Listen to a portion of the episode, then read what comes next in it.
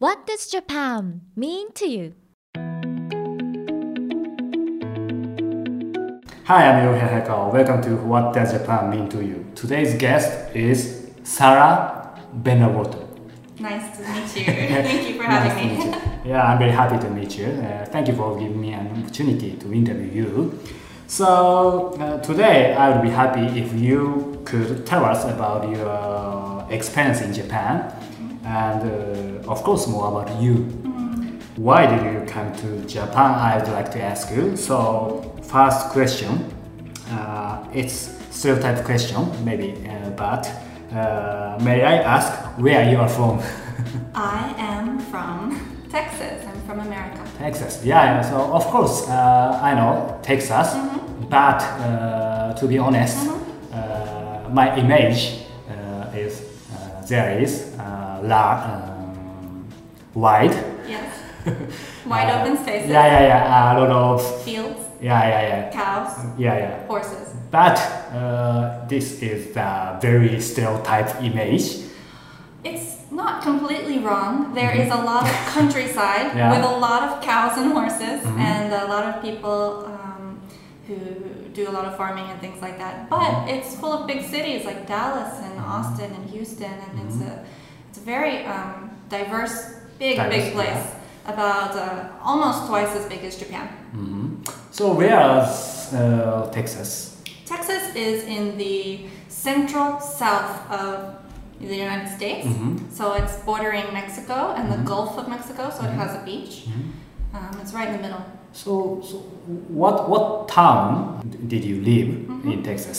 I was born in the middle of nowhere Mhm. in a very small town. I think I, I was born in um, Mineola, which is the biggest nearby city is near Tyler, Mhm. um, which still at the time it only had about 80,000 people. I think it's getting bigger now. Mhm. But my hometown only had about 4,000 people. It's very Mhm. small. Mm. And um, that was about an hour and a half away from Dallas by Dallas. car. By car, yeah. And then I, um, I grew up there. It was very small and peaceful and quiet. Mhm. And, um, and I went to university in Austin. Mm. So I lived in Austin for seven years. So how can you introduce there in one minute uh, to your Japanese friend uh, who don't know there at all? Hmm, That's a bit of a challenge, but it's just very quiet, peaceful, very Christian overall, very white overall. Um, we do have um, other ethnicities and communities, but they're very small. For the most part, um, most people are um, just kind of family oriented. A lot of people um, choose to stay after graduation from high school Mhm. and start their own families. I was not one of those people. So it's just quiet. I think um, a lot of restaurants will shut down around 8 o'clock. 8 o'clock? Have you ever been to Yatsugatake? Ah, of course, yeah. When I was driving around the roads, I wasn't driving, I was in the car, in Yatsugatake on the mountainsides here in Japan, it reminded me very much of East Ah, Texas. I Just like deer crossing the street, Yeah, yeah, yeah. small roads curving, lots of trees, that kind of feeling. Yeah, So, so uh, if I visit there, Mhm. uh, do you have any recommendations uh, to stay in your town? Maybe have a hamburger and a drive through. Mhm. Not really. it's a beautiful place, but um, not in my mind. There's not much to do. I'm very much a city girl, which is why I moved away when I was 18. Uh, when, uh, when, when you were 18? Yeah, when I graduated. hmm So, so after after that, Yeah. uh, you directly uh, come uh, to Japan. I wonder. Um, not directly. After I graduated, um, I was I got a job actually um, in accounting because I had Oh. got a little bit of accounting experience while working at a Japanese restaurant, which Mhm. I loved. Um, and so I was an accountant for one year, and it was a desk job. Mhm. It was a nice company, beautiful people, very happy, very liberal, very outgoing. Oh, good. But I was miserable. I was very unhappy. hmm Um, I was not suited for a desk job where I had to stay until 5 p.m. every day. And you wonder, you know, what am I doing here? Is this what the rest of my life is going to look like? And then in the middle of that Ah. panic, I Mhm. decided, okay, I'm going to move. Mhm. So I had a list of candidate cities like, oh, Boston might be beautiful, or New York. Yes, I want to go to a big city like New York. I love big cities. Um, and I loved Austin, but I was looking for just a big change, something exciting. And I remembered that um, I loved Japanese culture and Mhm. language during university. I studied linguistics in university, so I, I loved studying foreign languages. And on my own, I studied a lot of Japanese. Mhm. And I fell in love with the culture, but um, you cannot have a work visa unless you graduate. A working visa? Ah, yeah, yeah. Yeah, you have to have a degree from university Mhm. in order to get a visa. Mhm. So I had forgotten about my dream to come to Japan. And then um, while I was trying to figure out what to do with my life, I realized I could just pick up and go to Japan. So it was all a very quick decision without a lot of thinking involved. It was just more of a follow your heart kind of thing. So looking back on your memory, uh, what was uh, your first Japan? My first impression of Yeah. That first night, um, there was so much traveling. I was so glad to just reach my apartment that they had prepared for me at my first job. And um, they just dropped me off and uh, let me go. So I had this tiny apartment in Mhm. Chiba for my first year. How, actually. how tiny? Pretty big as far as Tokyo is concerned. It was about three times bigger than my first Tokyo apartment. No, but um, it was smaller than my apartment in Texas, put it that way. Um, and they ha- had a kotatsu for me, and they had a futon, Mhm. and that was all. So I arrived, I opened my suitcases, I unpacked like the two suitcases that I had, and I brought nothing else with me. Mhm. And then I went to the supermarket, and it was a big that was a big culture shock because they don't have any of the ingredients or products that I'm used to. Um, they don't have all the breads, they don't have all the variety of cheeses. Everything is in different locations, I'm not really sure where to go. And when I checked out, um, the lady at the register asked me if I wanted a bag, Mhm. um, but she said the word fukuro, Yeah. which means bag, plastic bag. But I never learned that vocabulary word, but I did learn the word for mother, ofukuro. So I was so confused why she would be asking me about that.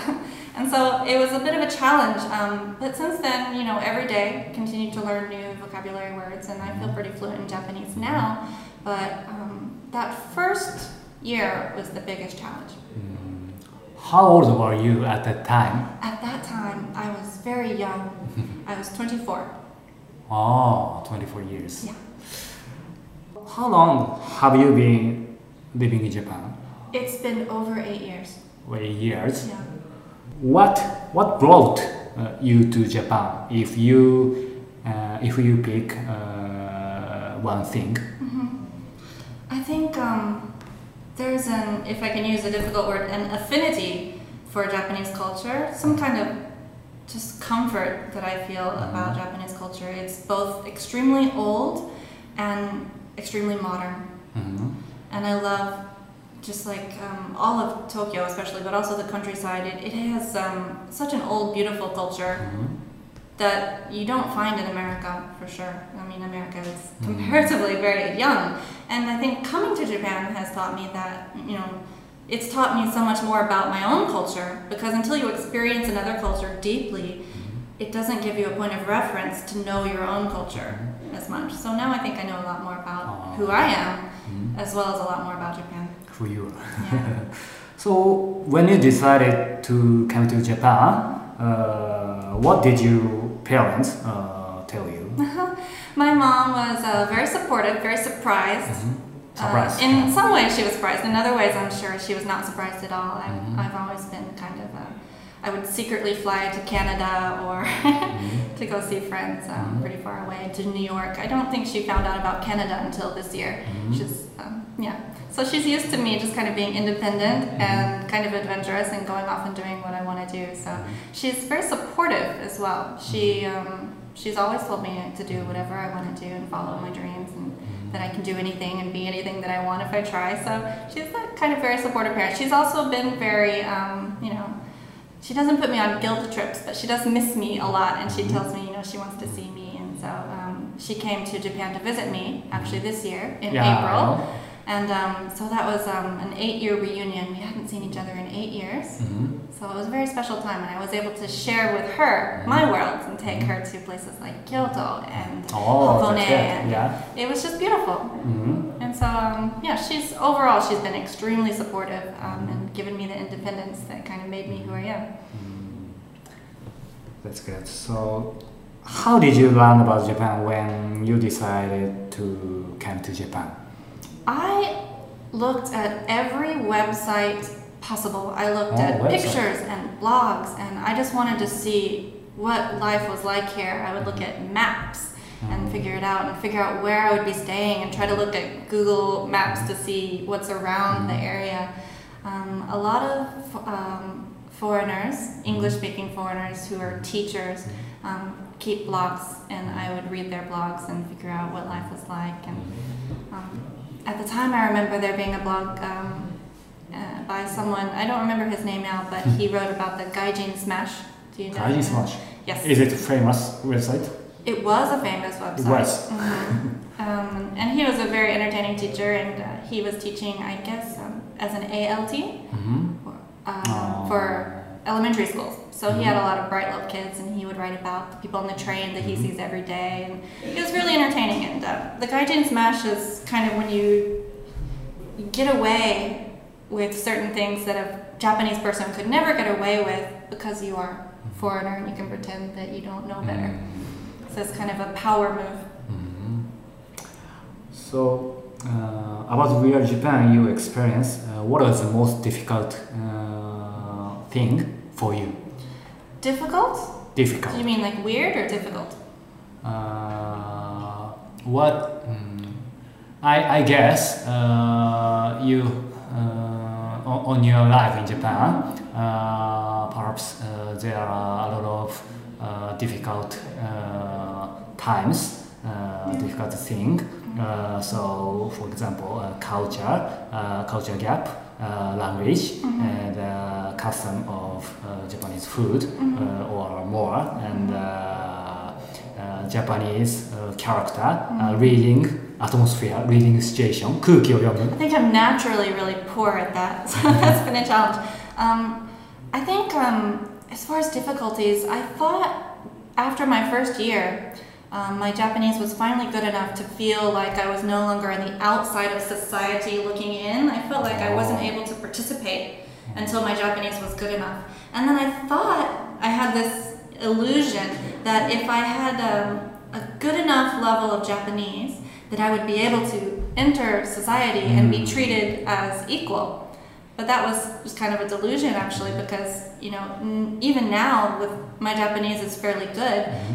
I'm never. I know that I'm never going to be treated as like an, a Japanese person in society. Mm-hmm. That's a very American kind of ideal where anybody from anywhere can just be equal as, as long as you can, you know, mm-hmm. um, perform well or etc. It's a very merit-based kind of world, but that's not true here. I think I and I realized that after my first year, and I got a little lonely. But at the same time, I mean, I've always been a little bit different, and I just learned to accept that part of myself. Like I'm, I stand out in Japan, obviously, and uh, I, you know.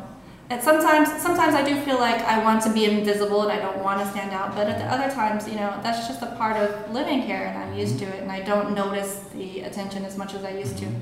Um, and just being different is not a bad thing anyway. You know, everyone should, you know, feel free to be who they are, be unique, and be independent. And I think um, um, a lot of people, not everyone in Japan, but some people do focus on conformity, on being the same, conformity being the same, not standing out. ah yeah, yeah. Everyone wants to dress like Taylor Swift. Not that that's a bad thing, but you know, not being unique. Everyone wants to be the same, or you know, not um, cause trouble or make waves. But I think that um, in my case, it can't be helped. So I'm just um, I try to be myself, and I try to be polite, and I try to learn from the more beautiful parts of Japanese culture, like the manners and and the omotenashi and things like that.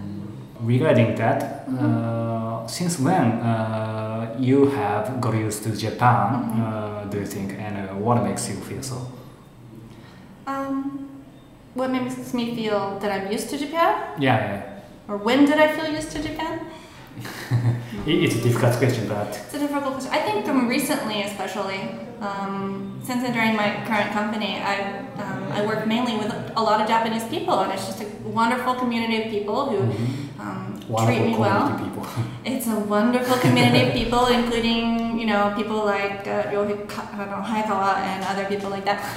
And um, there's a lot of just really incredibly kind people, and they just welcomed me completely, and uh, I feel very much at ease, you know, wherever I go now.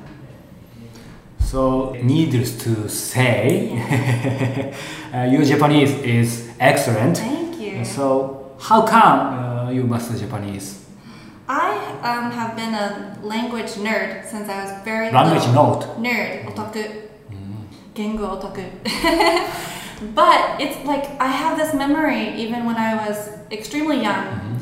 Um, in American schools, they don't teach foreign languages, or in my school in uh, the countryside, they don't teach Spanish until high school, and even then, the only choice was Spanish.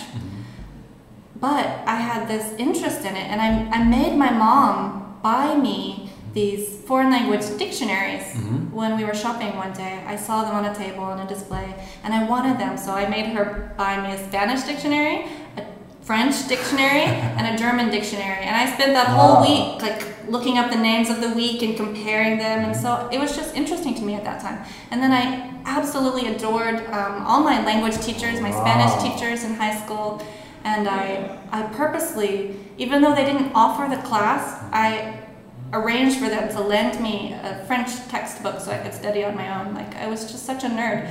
And even in college, I didn't originally plan on studying language, but once I started, I realized that's one of my passions. That's something that I just fell in love with, and so um, I studied all sorts of things and all sorts of languages as well. My minor was actually Persian language. Persian. And I What does it mean? Persian is the language uh, Farsi. They speak it in Iran. Um, Persian. Ah, got it. and Arabic and things like that. Like I wanted to study something that was so foreign to the English language and completely different. And that's one reason that I liked the Japanese culture as well, is because it's completely different um, language-wise than America. so, how many languages uh, can you speak? I wonder. I can only speak fluently Japanese for sure, but I studied Ah, a lot of other languages. I studied in, in even in university. I studied French, Arabic, Persian, uh, a little Hebrew. Great. just as a hobby. and then um, on my own, I've studied Korean and Russian and Chinese and uh, just all sorts of little bits and pieces here and there. But Japanese is the only language I've become this fluent in. And despite Persian being my minor, I've forgotten almost all of it, unfortunately. If you don't use it, you really do forget it very quickly. So surprisingly, uh, you you uh, you you can you can use you can't use uh, only uh, speaking, Yeah. but also uh, writing. Yes. Uh, very- Japanese? Yeah, very Yeah. fluently. So uh, I uh, surprisingly you can use uh, emotion em- emoji.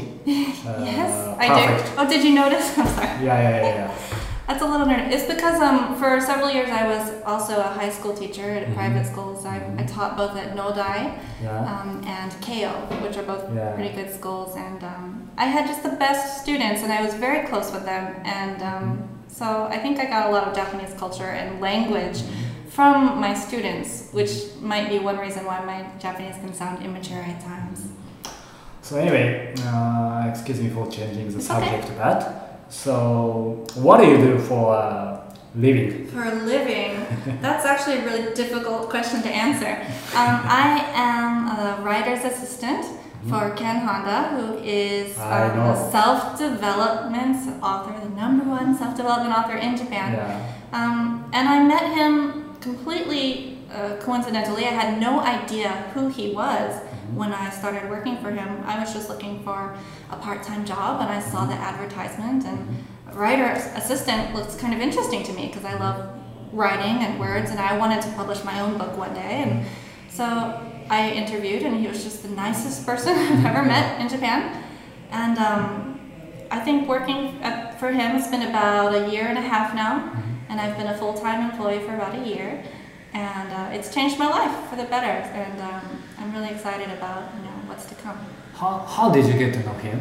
How did I get to know him? Just like I said, coincidence. Um, I found the advertisement, the advertisement on the internet, Oh, and uh, I had an interview with someone else, not Mhm. with Ken, and uh, they, selected me to come see Ken in person in the office, and he just interviewed me. And so, even though I didn't know who he was then, of course I've been with him for over a year now, and I know who he is now, and um, I love telling people about him as well because, uh, yeah, he helps people follow their dreams, and I think that a lot of people forget about that as they, you know, graduate from university and Mhm. go, and they think they have to enter a company and just kind of forget about what they love to do. And I think he teaches people to follow their heart and do what they love, and that's a message that I'm trying to help him Mhm. bring into English. So that's my job. Mm. Could you tell me about uh, description of your job? No, it's too complicated. it's too complicated. It's too vague. It's too broad. I a lot of people think that my only job is translating, and I Mhm. can translate, but that's not my job. Um, a lot of my job right now is actually uh, writing and uh, creating the English website and communicating with foreigners, like uh, other people in the Transformational um, Leadership Council (TLC). Um, with amazing people, Mhm. as you know, like Yeah. Jack Canfield, who Yeah, wrote yeah, yeah. Chicken, uh, Chicken Soup for the Soul series, and John Gray, who did Winner from Mars and Winner from Venus. And you know, people like that, they're just huge, hugely successful. Like that that book has sold way more um, books than even Harry Potter. Like it was the best-selling nonfiction book of the entire 1990s, from 1990 to 1999. Like he was incredibly successful, and so for Ken to come in contact with him, and for me to come in contact with Ken, and just this string of coincidences in my life that brought me to meet these wonderful people is just incredible. If I never studied Japanese, I would have never met Ken Honda, I would have never met John Gray, I would have never met all these amazing people, and I wouldn't be sitting here now interviewing you. So, uh, yes, I recommend everybody to follow your passion. I think, um, besides language related things, I also help Ken um, just writing and, um, of course, teaching him English as well. He's an amazing English speaker, um, but not a native speaker, and so uh, part of my job is to help him out there too. It's about a funny thing in your life, I guess. So Yeah. because uh, even uh, despite uh, being uh, Japan, Huh? uh, but uh, you you can you can contact and you can communicate uh, with uh, the celebrity uh, Abroad. yeah. Uh, especially in United States, Mhm. uh, American celebrity. I've met a lot of interesting people since coming into this office, and um, I've learned that's one thing that's changed in my life is that I've become much more social and uh, um, more fun meeting new people and talking to new people. I used to be much more nervous and shy, and I didn't enjoy meeting new people, but I think um, I really enjoy it now, and um, just the kind of people that you meet through Ken and the people even come that come to his seminars, are just all really amazing, wonderful people. I think um, my life has become much more kind and open-hearted since uh, about a year and a half ago. So, what is your typical weekday? My typical weekday, I go to the office, um, and by office I mean this beautiful two-story house in the middle of you Yeah. know Tokyo, and uh, it's just you know this beautiful environment, and I mm, I talk to Ken in English, and we have interviews. We meet with publishers, and we Mm. interview special guests and other authors. And um, occasionally, I can be an interpreter, a live interpreter for some meetings, or I'm, I'll be writing a book proposal in English or translating something. Ah. I like recording. I have a um, recording session that I do with Ken about once a week, and we do a lot of English recordings together and Japanese recordings together. And I really enjoy that part of my job too. I like to be creative at work, and Yeah, so yeah, he gives you a lot of freedom to be creative and make your own proposals and things. So that's Mhm. something that I'm doing right now as well. Mm. Yeah. So, so so moving to your private. Do you mind if? Uh, that's fine. So so may I ask where you live in Japan? I live in Sangenjaya, which is Wow, very close to Shibuya. Mhm. Pr- Pretty mm, boisterous, fun location. Lots of restaurants. Mhm. Um, amazing people. Everyone's nice there. It's a really nice place. So what made you decide uh, to live there? Um, I've heard great things about it. Apparently, um, it's second to Kichijoji on the most popular Mm. places to live in Tokyo. But that's not the main reason I came, though. I just um, one of my former students. Her mother was good friends with my landlord, and they introduced me to the room, and they said it was available, and uh, they showed it to me before it was posted online. So I, I got first dibs at this really gorgeous place. Do you like living there? I love it. It's wonderful. Yeah. How long have you been living? Just about two years. Mm, two years. Yeah. Before that, I was um, in another area, still in Setagaya, Mm. not not too far away, but um, yeah, I feel like I moved to a much more entertaining area, so I have a lot of fun. Yeah. What do you do after five, after or after seven, uh, or a weekend? Uh, I love to eat amazing Japanese food. And uh, another recent passion is I've started to have a wonderful taste for delicious Nihonshu, Japanese Mm. sake.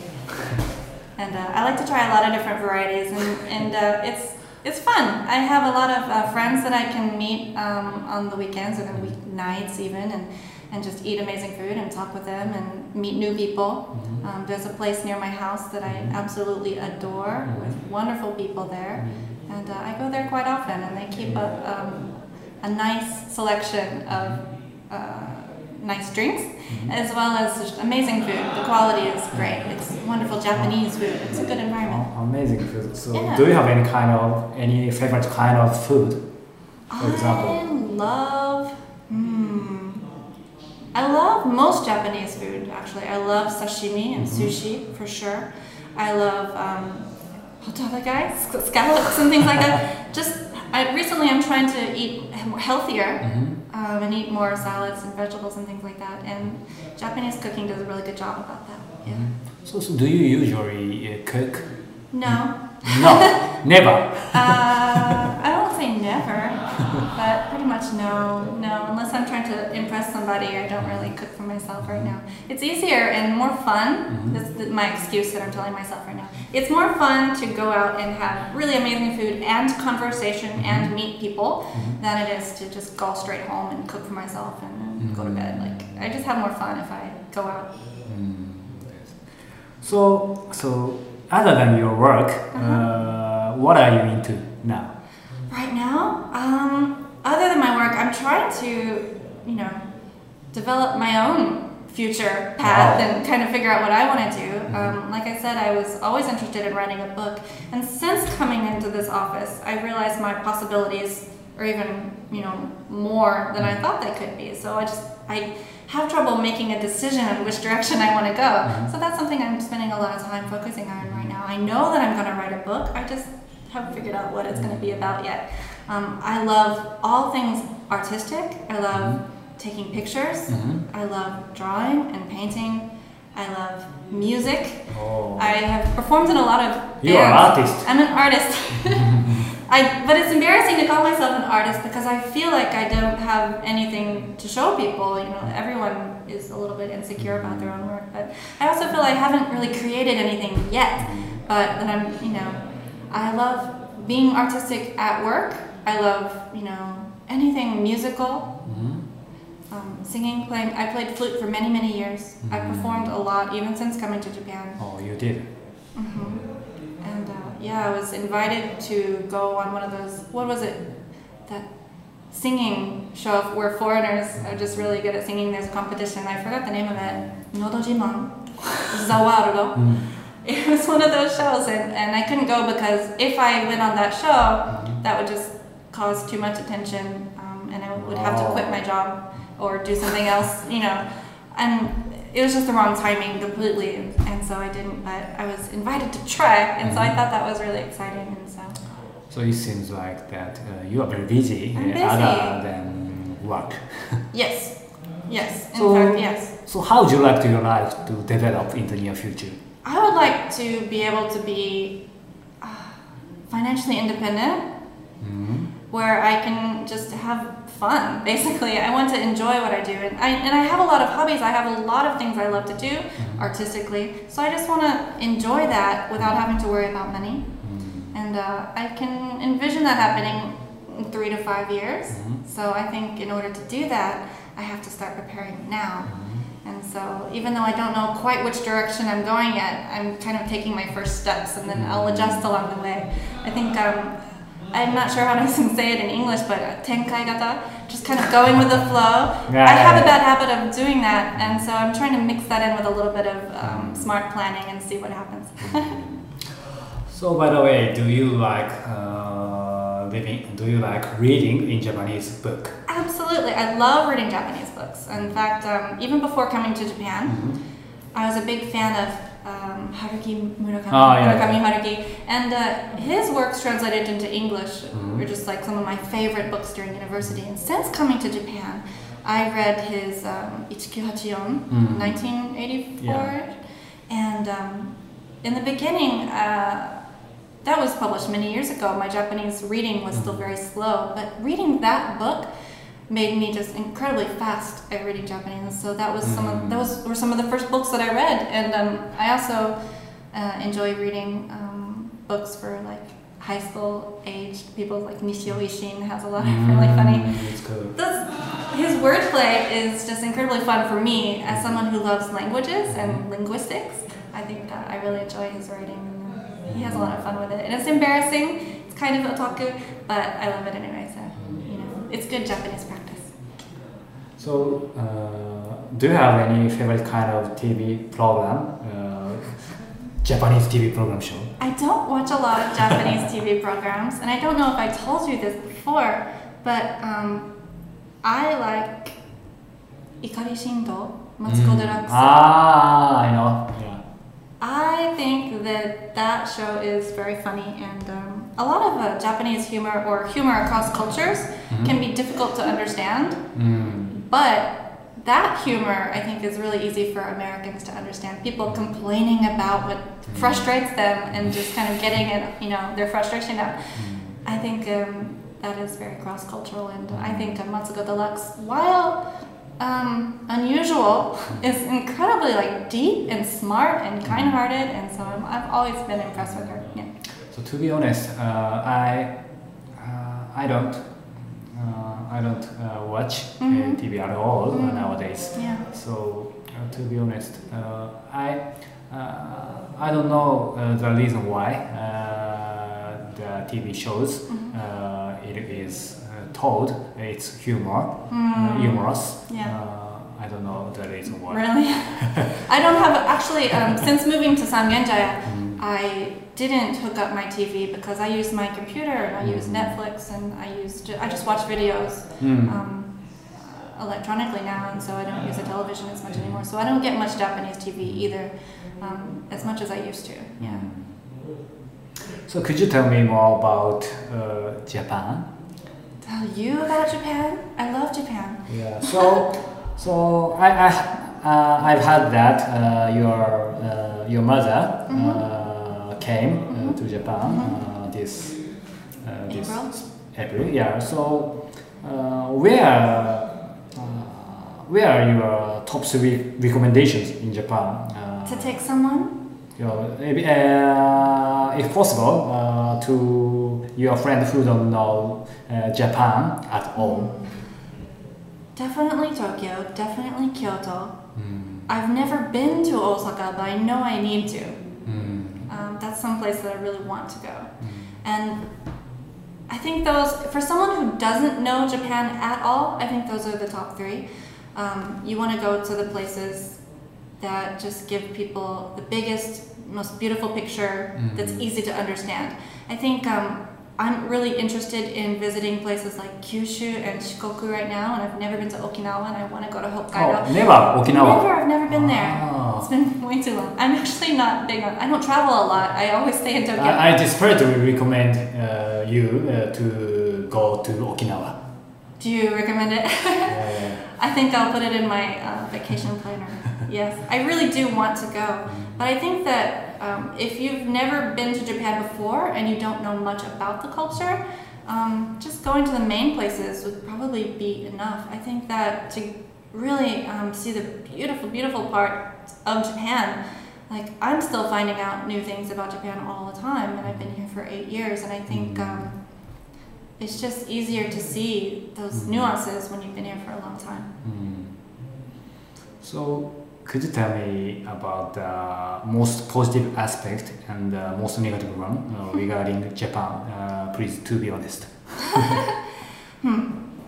I think the most positive aspect um, is definitely the safety and the manners and the consideration with which people treat other people.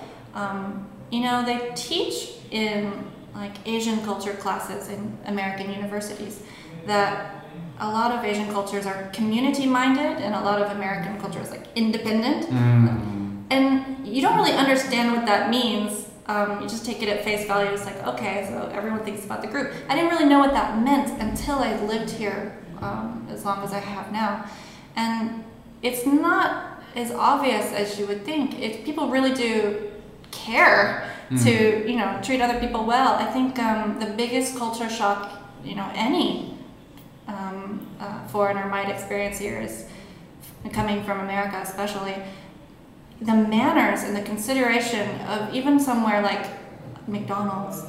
Mm. If you go to a McDonald's, no, the staff is incredibly friendly, polite, Mm. professional. Yeah. It's clean. Yeah. Um, it's amazing and shockingly so because you know we have this image in America of people being kind of lazy about it. Mhm. No offense, um, and it's just the opposite image.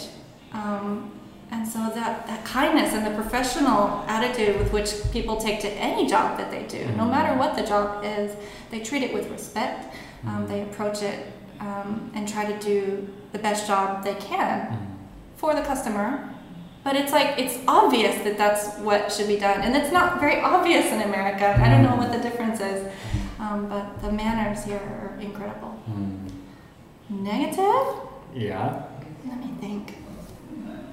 I think um, everyone, you know, has on a very personal, individual level. Like nobody's perfect, but I think as a culture, um, like I said before, there is a tendency for conformity or um, not standing out in a crowd, and um, I would encourage people to be more unique and to express their opinion because expressing your opinion doesn't negate the other person's opinion. You can both have an opinion and respect each other and say your own opinion.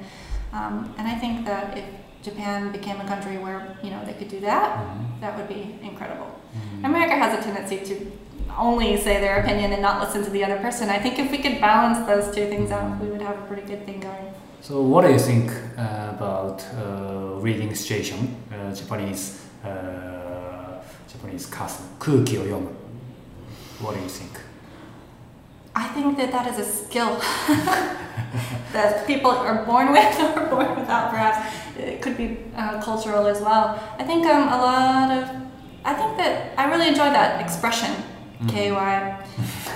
um, and working in the environment that I work in now, I Mhm. realize that it's a part of good manners to, you know, read the situation. If, um, you know, asking someone if they would like a drink when they come in is the obvious level, but if you're really looking carefully, you might notice if that person is right-handed or left-handed and place it in, a, in the appropriate spot for them. But most people don't read the situation that deep, and um, they just have, I guess, a superficial level of manners. But I think Mhm. um, not everyone, of course, but as a culture, I think um, Japanese people are very considerate um, when it comes to thinking about what would make other people happy. Um, that's exactly what omotenashi means, right? So I've been asking a lot of people Yeah. about that, um, and so I'm, I'm preparing for the Olympics in my own way, just kind of trying to figure out what omo- omotenashi is as well, so I can help explain. I think because that's an interesting concept that we just don't have.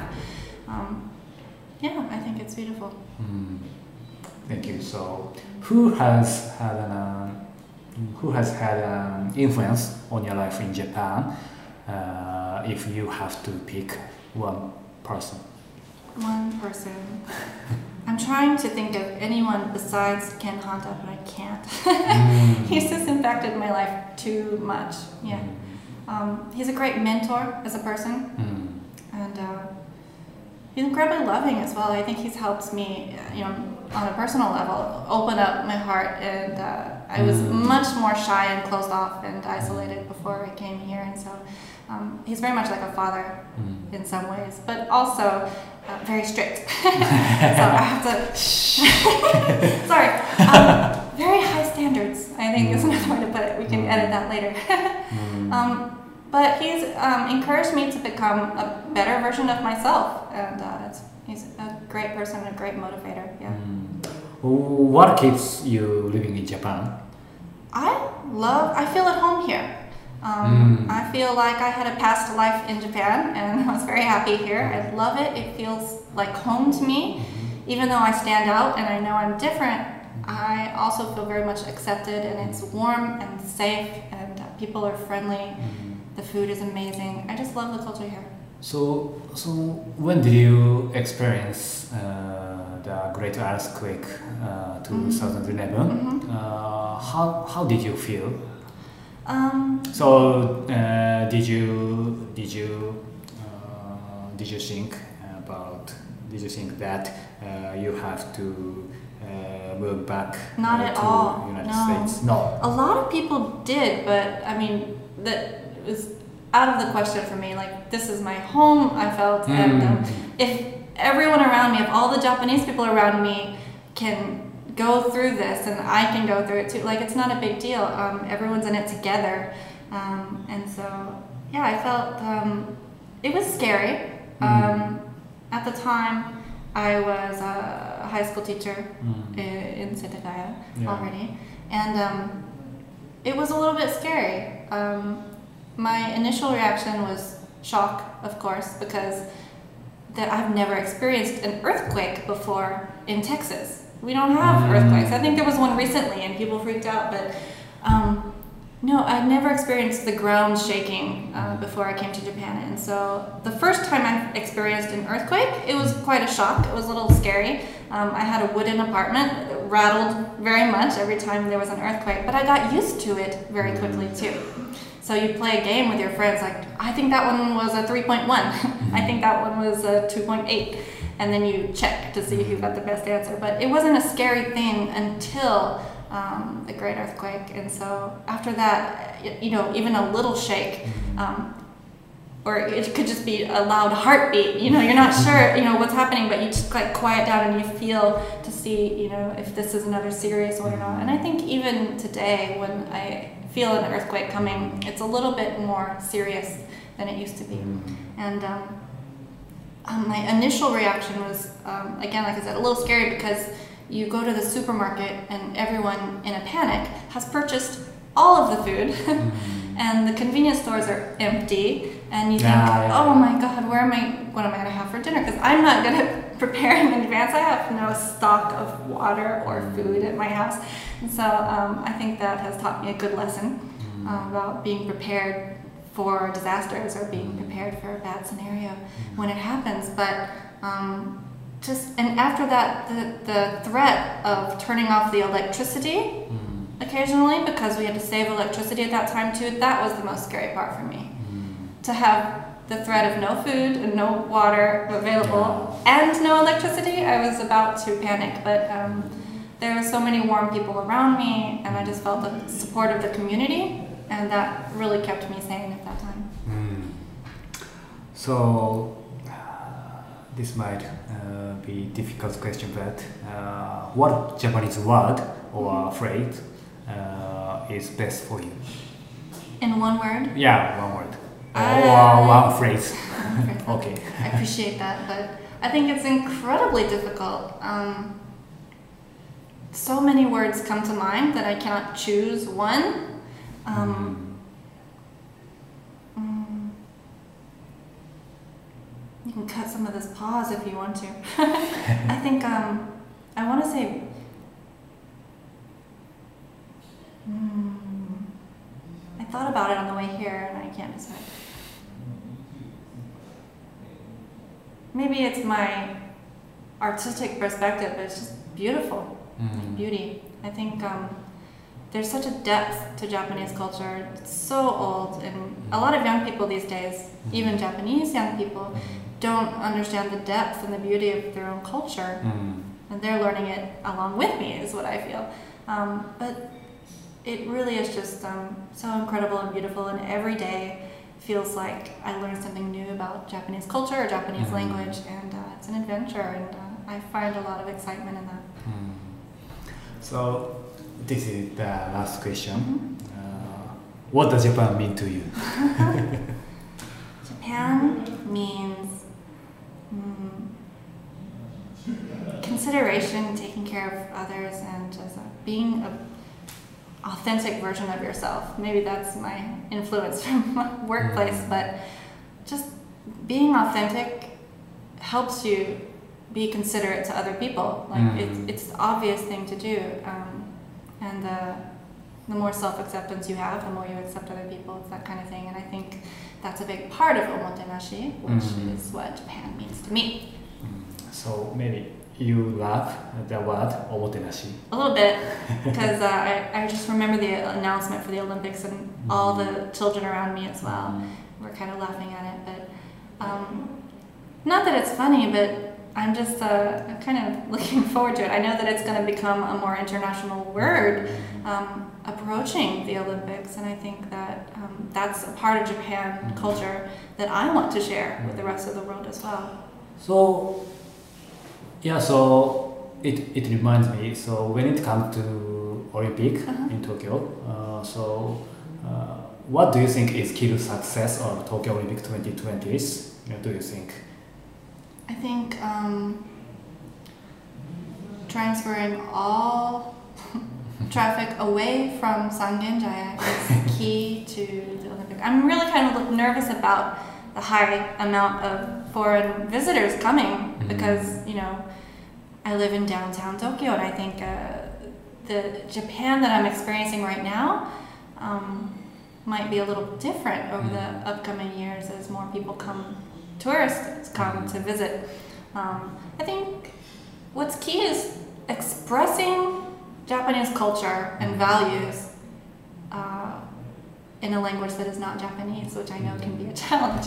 Um, you know, the English education in Mhm. schools is um, it's a little shaky. I'm having um, some experience teaching pronunciation to Japanese students. I know that once you get it, um, it's like your English just improves so much. It's, I think the pronunciation differences between Japanese and English Mhm. provide one of the biggest challenges to learning English for Japanese speakers. Um, and once you get that, expressing yourself in a second language and your culture and explaining and sharing that part of you with someone else is incredibly important. And I think um, the manners and the consideration that is part of the Japanese culture, if you can express those values to everyone who's coming, then it will really uh, make things a little bit more peaceful, I think, and run more smoothly, perhaps. I think, um, yeah, just uh, learning how to express yourself and the beauty of your own culture, I think, is incredibly important. So it may be not a good question, but uh, I'd like to ask you. Uh, today uh, was the last day of your life. What would you like to do? Today is the last day of my life. it's like Steve Jobs question. Hmm. Good question. I would like to spend time with the people I care about, drink some umeshu, some plum wine, and uh, just really be in the moment because so much time is spent worrying about the past, worrying about the future, and not really living now. And uh, that's you know a very Zen concept. No one talks about Zen in Japan. Um, that's a very like foreign thing where you know we have restaurants in America called Zen this and Zen that. It's, a key word, but no one, not the, the average person in Japan doesn't think about Zen at all on a daily basis. But it is part of the culture in the, in the atmosphere here, and it's something that I've learned uh, researching for you know, books and things in my current job as well. I think um, being in the moment would be probably the most important thing I could do if this were the last day of my life. Yeah.